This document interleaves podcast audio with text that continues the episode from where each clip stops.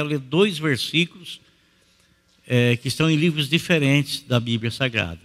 Um está no livro de Miqueias e outro no livro de Provérbios. Miqueias capítulo 6, versículo de número 8.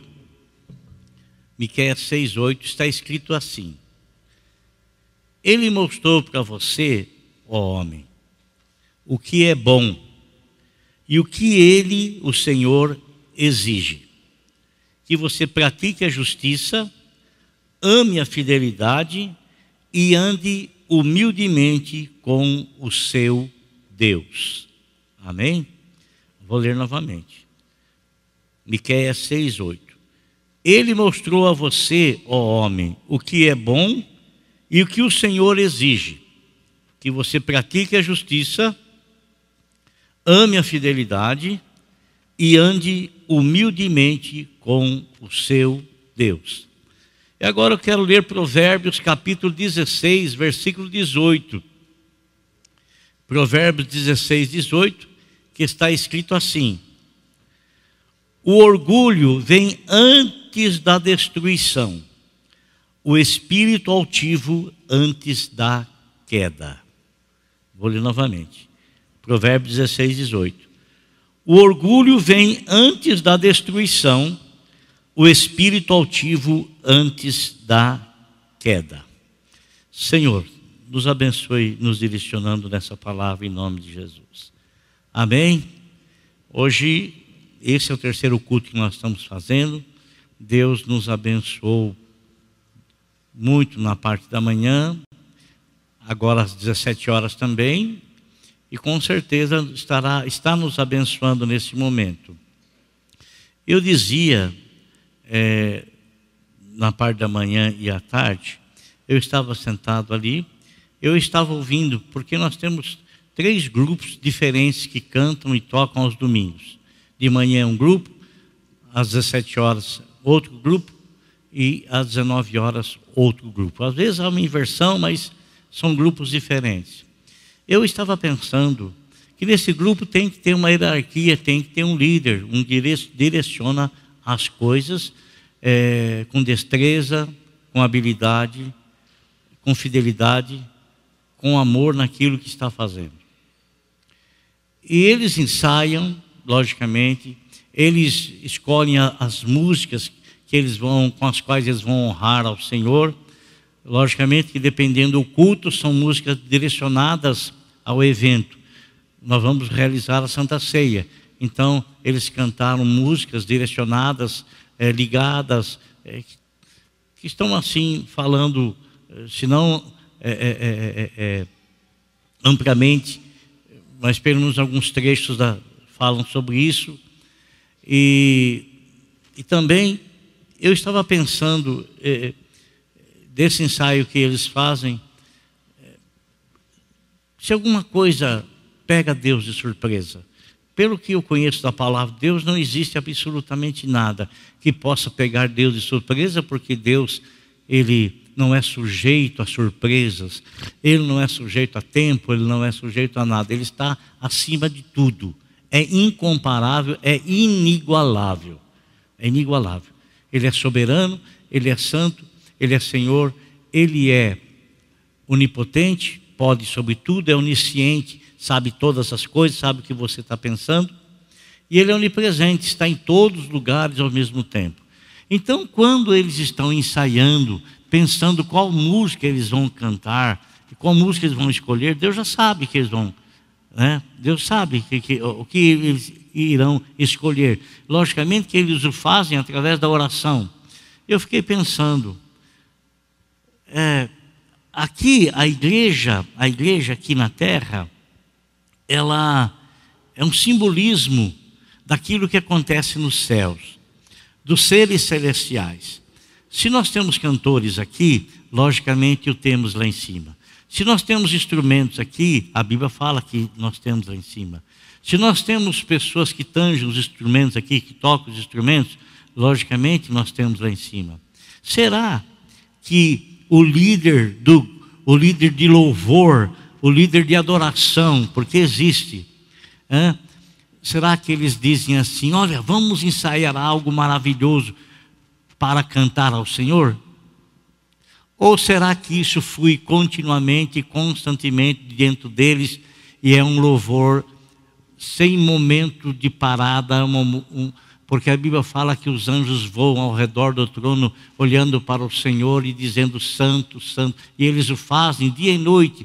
O faz dia e noite, quando diz dia e noite, para nós entendermos que são todos os dias, né? porque lá não há dia, não, é, não, não há noite. Não, é? não, há, não há sujeição ao tempo, não há o tempo de 24 horas, não há separação de dia e noite, né? mas é um cantar é, é, é constantemente, em todo o tempo, de louvor ao Senhor. Então, eu fico pensando como vai ser maravilhoso. Nós não temos um entendimento amplo sobre isso. Por que, que nós não conseguimos ter um entendimento amplo sobre isso?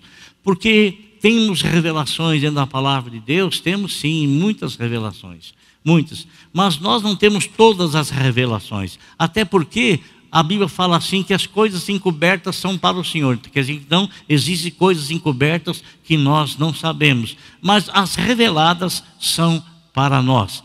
Então, existem coisas que nós não temos conhecimento ainda, ainda. Mas me chama a atenção, meus irmãos, porque a vida do apóstolo São Paulo, é, ele falava o aramaico, ele falava o grego, ele falava o hebraico, ele falava o italiano, italiano. E ele, ele era um poliglota, ele conhecia muitos, muitos idiomas, falava muitos idiomas, entendia. E ele foi elevado até o terceiro céu. Ele, com muita humildade, fala assim: ele não disse que era diretamente que é ele, mas da maneira como ele expõe, ele está falando como se estivesse falando fora dele de alguém, falando de uma outra pessoa, mas é, essa outra pessoa entendemos que é ele. Porque ele não iria falar aquilo que ele falou se não tivesse sido ele. Que subiu ao terceiro céus, lá ele ouviu coisas inefáveis, coisas inefáveis.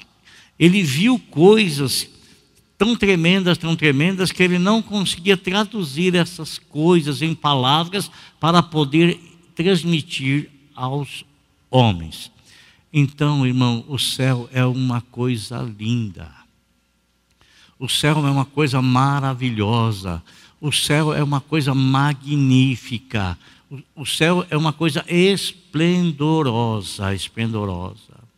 Mas eu olho a vida de Abraão, eu a tomo como exemplo, porque está escrito na palavra do Senhor, e essa palavra quem escreveu foi o apóstolo São Paulo, que tudo quanto foi escrito, para exemplo nosso foi escrito, para que tem, venhamos a tomar conhecimento. Então, existem muitas pessoas no Velho Testamento que nós podemos olhar, avistá-las e tê-las e tomá-las como exemplo. Por, por, por exemplo, a vida de Abraão. Ele é o pai na fé. Então, quando você analisa a vida dele, você vê que a vida dele foi uma vida de fé uma vida de fé. Então, é, as promessas que Deus lhe fez, que eram promessas só com muita fé para acreditar. E ele nunca duvidou, nunca duvidou. Então, ele é um exemplo de fé. Um exemplo de fidelidade que eu posso enxergar, observar, analisar, de Jó. Abraão começou bem, recebeu o chamado, começou bem, percorreu a carreira bem e terminou bem. Jó, um exemplo de fidelidade. Exemplo de fidelidade.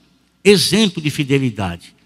Um homem que foi arrancado tudo, tudo, tudo, tudo, tudo, tudo, porque imaginava-se o inimigo da alma de Jó, inimigo das nossas almas, imaginava que Jó servia a Deus apenas porque Deus o havia eh, abençoado com muitos bens, com muita fartura.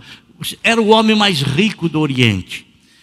Mas mesmo quando ele perdeu tudo, tudo, tudo, tudo, ele conseguiu abrir a sua boca e glorificar a Deus. Oh, exemplo de fidelidade, porque às vezes por pouquinhas coisas a gente já começa a resmungar, né? a gente começa a reclamar, a gente já começa a murmurar, né? Então, ele começou bem, percorreu a carreira bem e terminou muito bem. Mas tem muitos exemplos de pessoas que começaram a carreira bem, mas terminaram mal.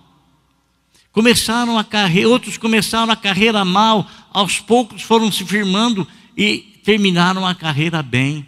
Outros começaram bem, foram bem e terminaram mal. Outros começaram mal, se aprumaram e terminaram bem. Outros começaram bem, foram bem e terminaram bem. E isso, esse exemplo, às vezes nós encontramos numa única pessoa. Uma única pessoa. Como citei, Abraão começou bem, percorreu bem e terminou bem. Agora, teve muitos que começaram bem e terminaram mal. Numa única pessoa, nós temos dois exemplos. E esses exemplos nos, nos são dados, como a Bíblia nos fala, para nós analisarmos, para nós observarmos, para poder imitar essas pessoas.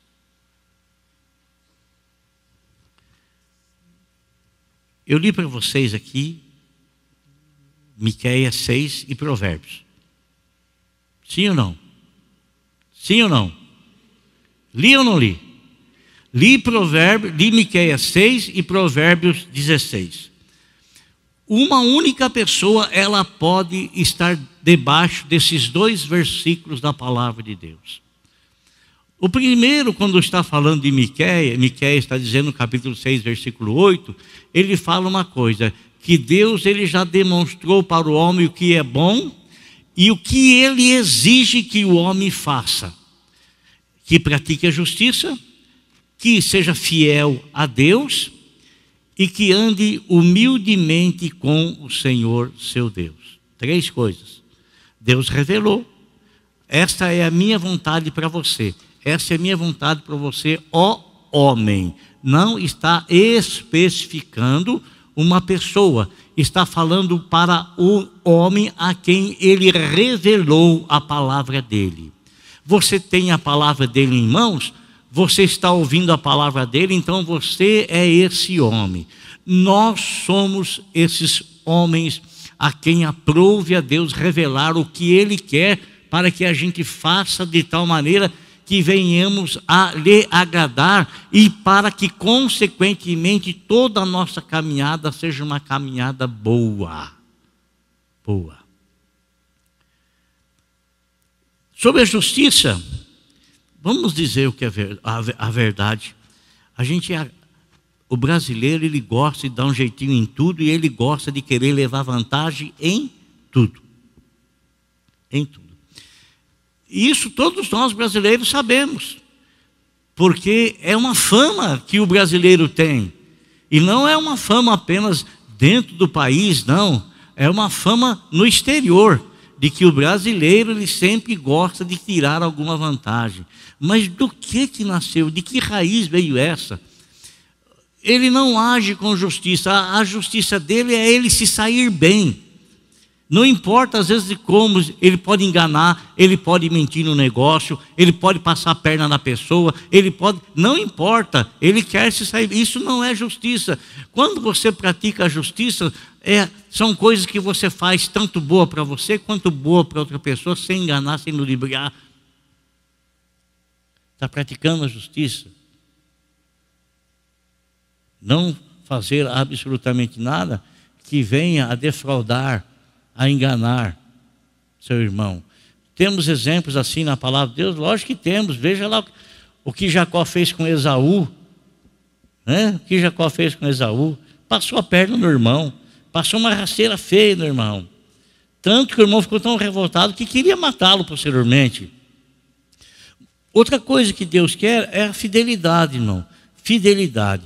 Olha, você não pode exigir fidelidade de uma pessoa que você não tem compromisso com ela que você não tem uma aliança com ela, que você não tem um contrato com ela. Você não pode. Mas a partir do momento que você tem um compromisso com a pessoa, você se colocou, você se colocou como responsável e fiel para cumprir aquilo a que você se dispôs. Porque ninguém obriga você a fazer um contrato com quem quer que seja, ninguém obriga. Você não é obrigado a fazer. Você não é obrigado a assumir um compromisso. Você o faz de livre e espontânea vontade. né? Faz. Mas quando você assume compromisso, você tem que mostrar fidelidade naquilo que você assumiu. E Deus, Ele quer, amado, que você assuma o compromisso de fidelidade com Ele em todos os momentos. Sabe por quê? O apóstolo São Paulo disse o seguinte: que se eu ou você, se nós formos infiéis para com Deus, Deus ele não se torna infiel para conosco porque ele não pode negar-se a si mesmo, porque fidelidade é do caráter dele, é da pessoa dele, é da personalidade dele. Ele não pode negar-se a si mesmo. Ele não pode tentar você na mesma moeda. Não pode. Ele é fiel. Ele é fiel. Então ele exige de nós essa fidelidade. A fidelidade. E como eu estava falando para vocês aqui, é, olha para Jó, a fidelidade de Jó em todos os momentos da vida dele para com Deus. E uma outra coisa que Deus pede também, eu não quero me demorar muito, que tenho bastante coisa para falar, é, é de nós andarmos humildemente com Deus. Andar humildemente com Deus. O que, que é andar humildemente com Deus? É reconhecer as suas falhas, reconhecer as suas fraquezas, reconhecer a sua dependência de Deus e atribuir a Ele honra, glória, louvor. Mente humilde, humildemente, mente humilde, reconhecendo, sabendo quem Ele é e sabendo quem nós somos. Ele não depende de mim. Não é Ele que tem que andar humildemente comigo. Ele não depende de você. Ele não depende de você, amigo, você que está me, me ouvindo aí, me assistindo. Ele não depende de você, não depende de nenhum de nós. Ele é Deus, Ele é o Supremo, Ele é o soberano. É Ele que olha para cima e não vê ninguém acima dele. É Ele, não somos nós. Nós olhamos para cima nós vemos muitas e muitas coisas acima de nós. Mas Ele não. Então, Ele é o soberano. Agora, meus irmãos, eu quero falar é, do exemplo que eu escolhi nessa noite, da pessoa que eu escolhi para falar nessa noite para vocês. Esse, esse versículo que eu li de Miqueias, capítulo 6, versículo 8, essa pessoa se encaixou dentro dele assim como uma luva perfeita, feita para uma mão, e que se encaixa perfeitamente, caiu como uma luva. Esse rapaz, ele começou a servir a Deus com 16 anos de idade. Na verdade, ele se tornou rei com 16 anos de idade. 16 anos de idade. O pai dele, o pai dele foi um homem temente a Deus. Mas o pai dele foi um homem temente a Deus por um período de tempo, porque o pai dele também foi o rei. Mas a Bíblia fala que o pai dele se tornou um homem infiel para com Deus e um homem que desobedeceu a Deus. E que as pessoas que ele liderava, porque ele era rei em Jerusalém, as pessoas que ele liderava fizeram uma revolta contra ele, porque ele estava querendo direcionar o povo em caminhos errados, em caminhos não de acordo com a vontade de Deus. Ele estava sendo infiel para com Deus e o povo não queria isso, o povo queria que o rei deles fosse um homem fiel a Deus. Fiel a Deus. Nessa revolta mataram o pai dele. Essas mesmas pessoas que mataram o pai dele, sabe o que fizeram? Vieram, tomaram-no e o fizeram rei. Eles colocaram-se como submissos a esse rapaz, 16 anos de idade. 16 anos de idade, ele começou a reinar, e a Bíblia nos fala que ele reinou durante 52 anos. 52 anos. Desses 52 anos, 27 anos ele serviu a Deus de uma maneira magnífica, maravilhosa. E isso nós vemos caracterizado pelas coisas que Deus fez na vida dele. E eu vou querer ler isso é, para vocês. Para vocês. É, ele teve, ele foi assistido por um homem, ele foi assistido é, por um homem, e esse homem que Ele não tinha. O pai já não existia mais, 16 anos de idade. Então ele teve a visão de um homem chamado Zacarias. Visão que eu digo, a maneira como Zacarias servia a Deus, então ele quis que Zacarias orientasse a vida dele dentro dos caminhos do Senhor. Ó, oh, veja bem uma coisa, o que Deus fala para mim fala para você. Ensina teu filho nos caminhos que ele deve seguir. Porque se você ensinar os teus filhos amanhã não irão te dar aborrecimento.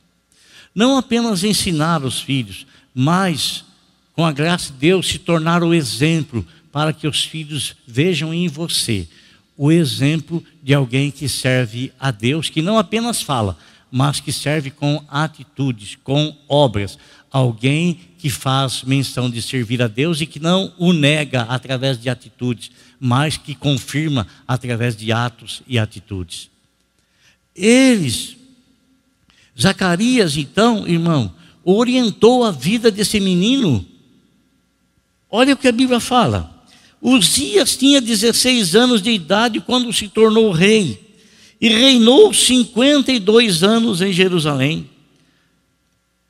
Ele fez o que o Senhor aprova, tal como seu pai Amazias. O pai dele fez o que o Senhor aprova por um período de tempo. No versículo capítulo 25 mostra isso e buscou durante a vida de Zacarias, e buscou durante a vida, nós estamos vendo um período que ele buscou a Deus. E esse período que ele buscou a Deus foi durante a vida de Zacarias. Tudo leva-nos a crer que Zacarias, num dado momento, morreu. E que, consequentemente, os dias ele ficou sem direção. Mas ele fala o seguinte: Zacarias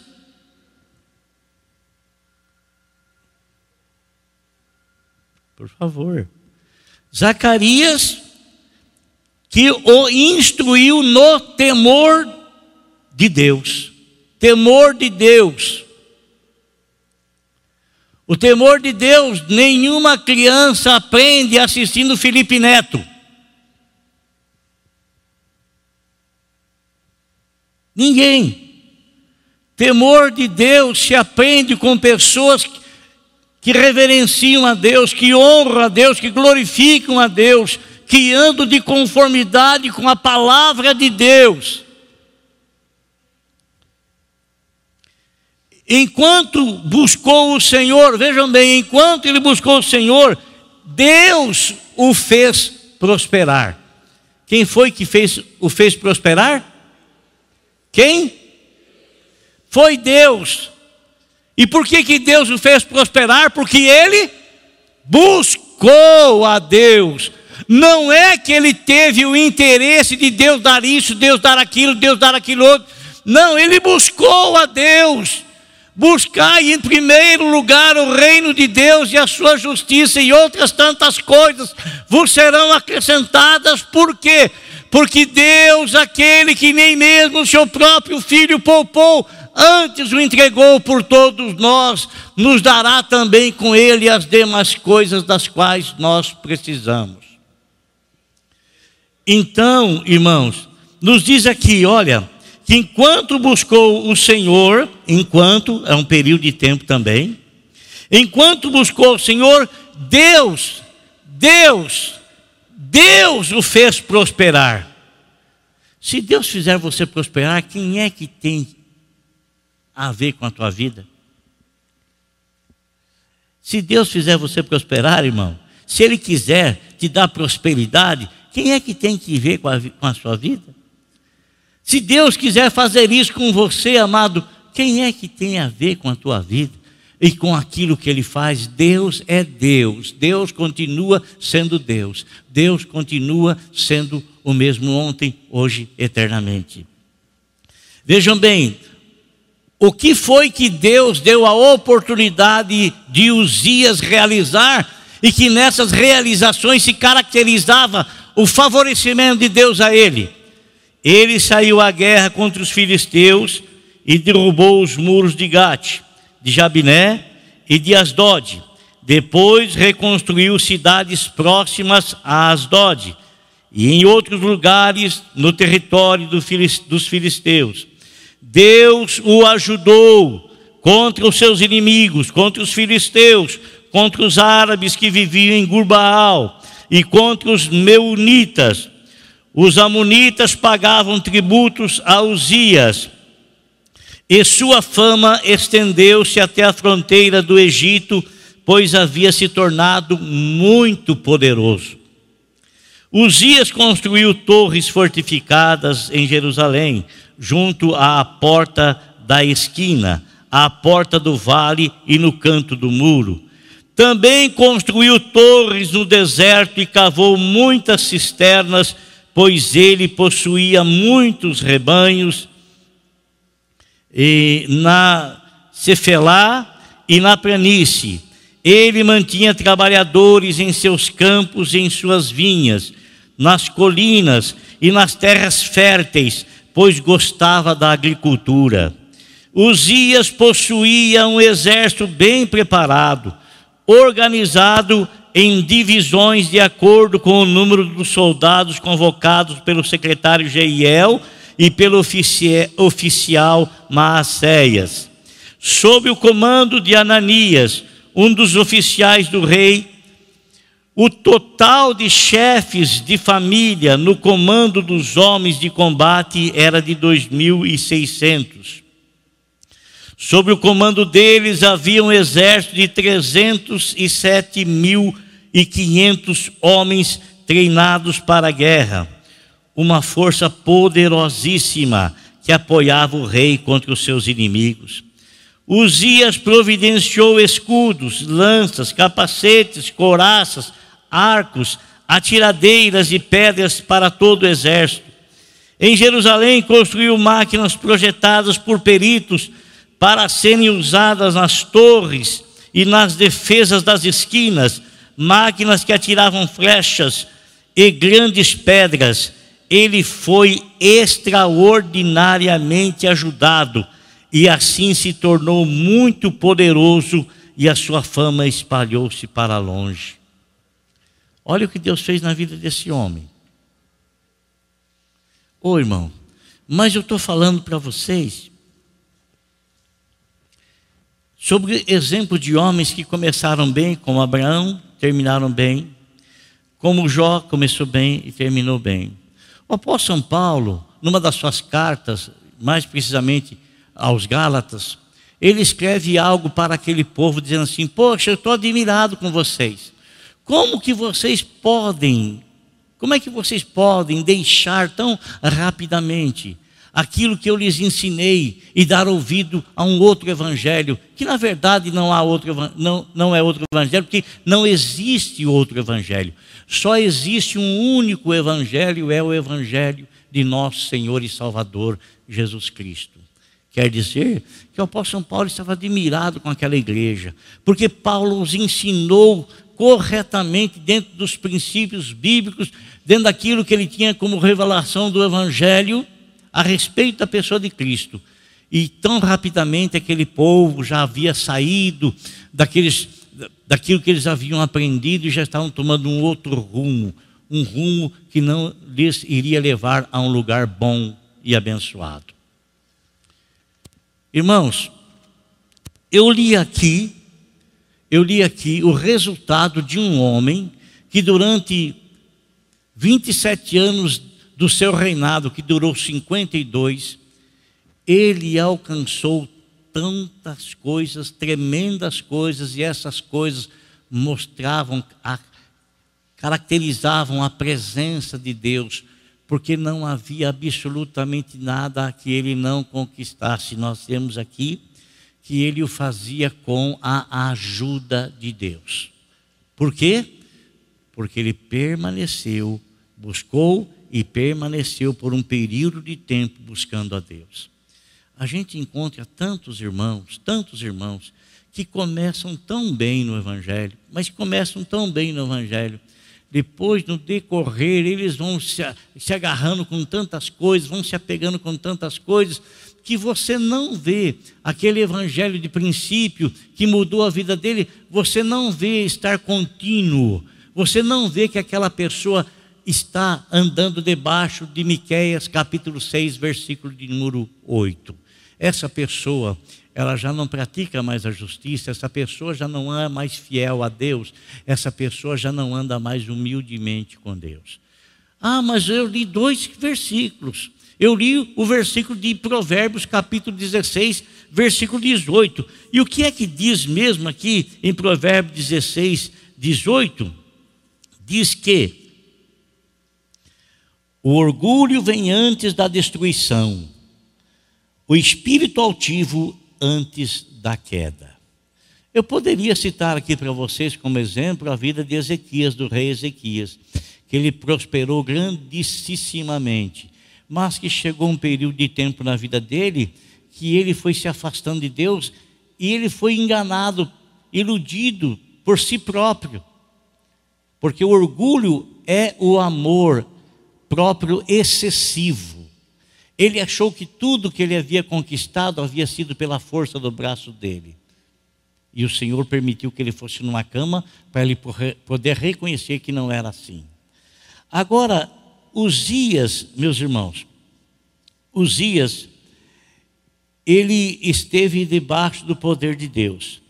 Eu quero ler para você o que, que diz a respeito do orgulho. O que, que é o orgulho? Orgulho, sentimento egoísta, admiração pelo próprio mérito, excesso de amor próprio, arrogância, soberba. Espírito altivo. Ele está presente em muitos textos bíblicos como referência ao comportamento ganancioso, arrogante ou de soberba dos indivíduos que, de acordo com Deus, estão em direção à ruína. O orgulho precede a queda. Quem é orgulhoso, ele está fadado à ruína, à queda. Agora, vejam bem, o que fala no versículo 16 de 2 Crônicas, capítulo 26. Entretanto, depois que Uzias tornou-se poderoso, vejam bem, entretanto, depois que Uzias tornou-se poderoso, que, que a Bíblia fala? O seu orgulho provocou a sua queda. O seu orgulho provocou a sua queda. Será que a gente se lembra de alguém que tenha acontecido isso? Vamos olhar um pouco para cima e lembrar de alguém que estava lá no alto e foi precipitado terra abaixo, porque encheu-se de orgulho? Amados, tem muitas pessoas, eu não quero aqui de, jeito, de forma alguma apontar nome, mas tem tantos obreiros, às vezes, no nosso meio que começam tão bem. Começam tão bem. Tem tantos obreiros na obra do Senhor que às vezes começam tão bem, começam tão bem, começam tão bem, eles começam assim praticando a justiça. Buscar em primeiro, em primeiro lugar o reino de Deus e a sua justiça. Começam, mas aos poucos eles deixam de permanecer fiéis ao Senhor naquilo que o Senhor lhes chamou. Aos poucos, eles deixam de andar humildemente com o Senhor seu Deus e eles começam a traçar caminhos para eles próprios, achando que Deus vai estar com eles, achando que Deus vai confirmar. Vamos ver o que aconteceu com os dias que fora escolhido para ser rei, mas não para ser sacerdote. E ele quis, ele quis, ele quis praticar o ofício que não era para os reis praticarem, mas sim para os sacerdotes. Está escrito aqui é, que o seu orgulho provocou a sua queda, ele foi infiel ao Senhor seu Deus e entrou no templo do Senhor para queimar incenso no altar, no altar do incenso. O sumo sacerdote Azarias e outros 80 corajosos sacerdotes do Senhor foram atrás dele. Eles o enfrentaram e disseram: Não é certo que você, Uzias, queime incenso ao Senhor.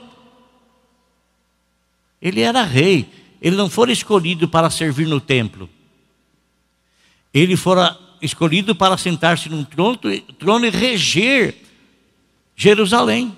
Mas quem foi escolhido para entrar no templo e queimar incenso no, incenso, no altar do incenso foram os sacerdotes. Mas tem pessoas, irmãos, que eles não guardam a posição para a qual eles foram separados. Eles acham que eles podem fazer de tudo, em tudo, e que todo mundo vai aceitar, e que o próprio Deus vai aceitar. Olha o que aconteceu com esse homem. O que aconteceu com esse homem? Julgou-se, ele julgou-se, que não, não poderia ninguém lhe impedir. Ah, nos diz no texto seguinte que quando ele foi impedido pelo sacerdote Azarias e, e, e, e os demais sacerdotes, ele ficou terrivelmente irado. Irado, irado, irado, ficou raivoso, irado, como alguém que dissesse assim: quem vocês pensam que, que vocês são? Eu sou o rei os dias. Olha as coisas que eu conquistei, olha tudo que eu. E ele pensou-se assim: recebeu o dom do sapo, de inchar-se, de inchar-se. Irmão, sabe o que o apóstolo São Paulo disse? Meu amigo, o que é que você tem que você não tenha recebido?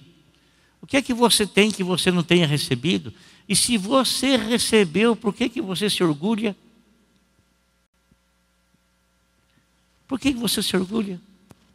Se você recebeu, porque você acha que foi você que conquistou, por que, que você acha? Por que, que você para de dar glória a Deus e começa a se orgulhar achando que foi você, a sua força, a sua capacidade? o teu poder que fez com que você alcançasse e conquistasse tantas coisas? Aí ele fala o seguinte: que imediatamente, irmãos, imediatamente, veio uma doença na testa de Uzias, diante de todos os sacerdotes. Ele ficou leproso na hora, na hora. E os sacerdotes expulsaram ele do templo, e ele próprio se apressou a sair do templo porque se ele permanece ali, ele ia morrer. Ele sai do templo, irmão, fazia 27 anos, 27 anos, 27 anos. Mas nós lemos que ele reinou durante 52 anos. Os outros 25 anos, ele foi banido do templo, ele foi afastado do governo real ele teve que se isolar em uma casa, numa residência, não recebia visita de ninguém, não saía para visitar ninguém, visitar ninguém.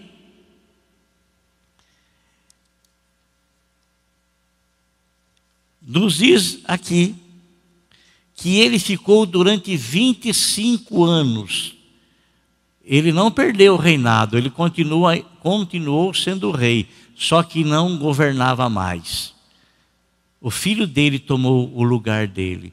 E durante 25 longos anos, a Bíblia nos fala que até o dia da morte dele, ele morreu leproso.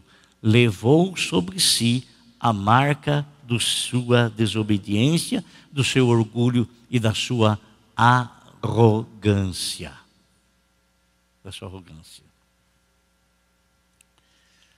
Para nós concluirmos, e nós temos a vida desse homem como exemplo, logicamente, irmãos, que o Senhor nos chamou para nós começarmos uma caminhada com Ele. E tudo que nós temos para oferecer ao Senhor, nós temos porque o Senhor nos deu, porque o Senhor nos chamou para tal. Não tem absolutamente nada que se vangloriar, do que se orgulhar de nada, nada, nada. Porque tudo você recebeu do Senhor, tudo eu recebi do Senhor, tudo, tudo, tudo, tudo, tudo. Nós recebemos do Senhor. E tudo o que nós recebemos não é para ser oferecido a nós mesmos, é para ser oferecido ao Senhor.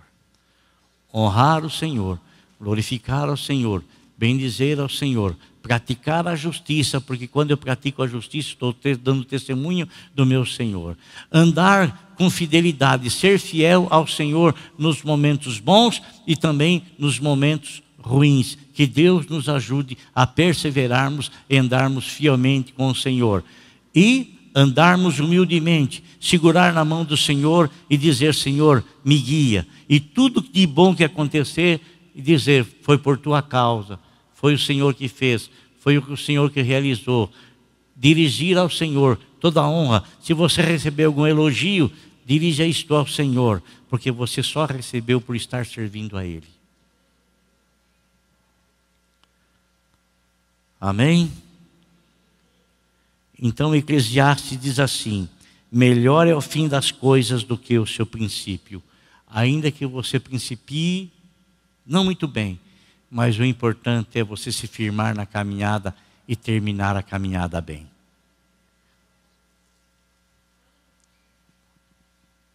Amém? Glória a Deus.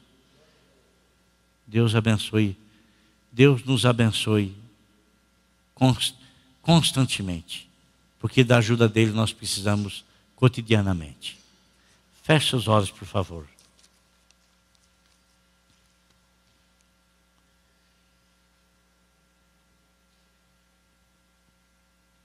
Senhor nosso Deus e Pai, agradecemos ao Senhor pela palavra que por tua misericórdia o Senhor nos concedeu nesta nesta noite, nesse dia todo, Senhor.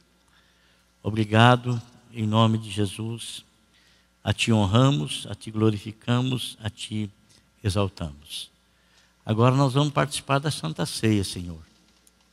Eu quero pedir a tua ajuda para que todos nós venhamos a participar com alegria, paz em nosso coração e prazer de estar te servindo, prazer de estar na tua casa, prazer de estar te honrando, prazer de estar te glorificando, prazer de estar te exaltando.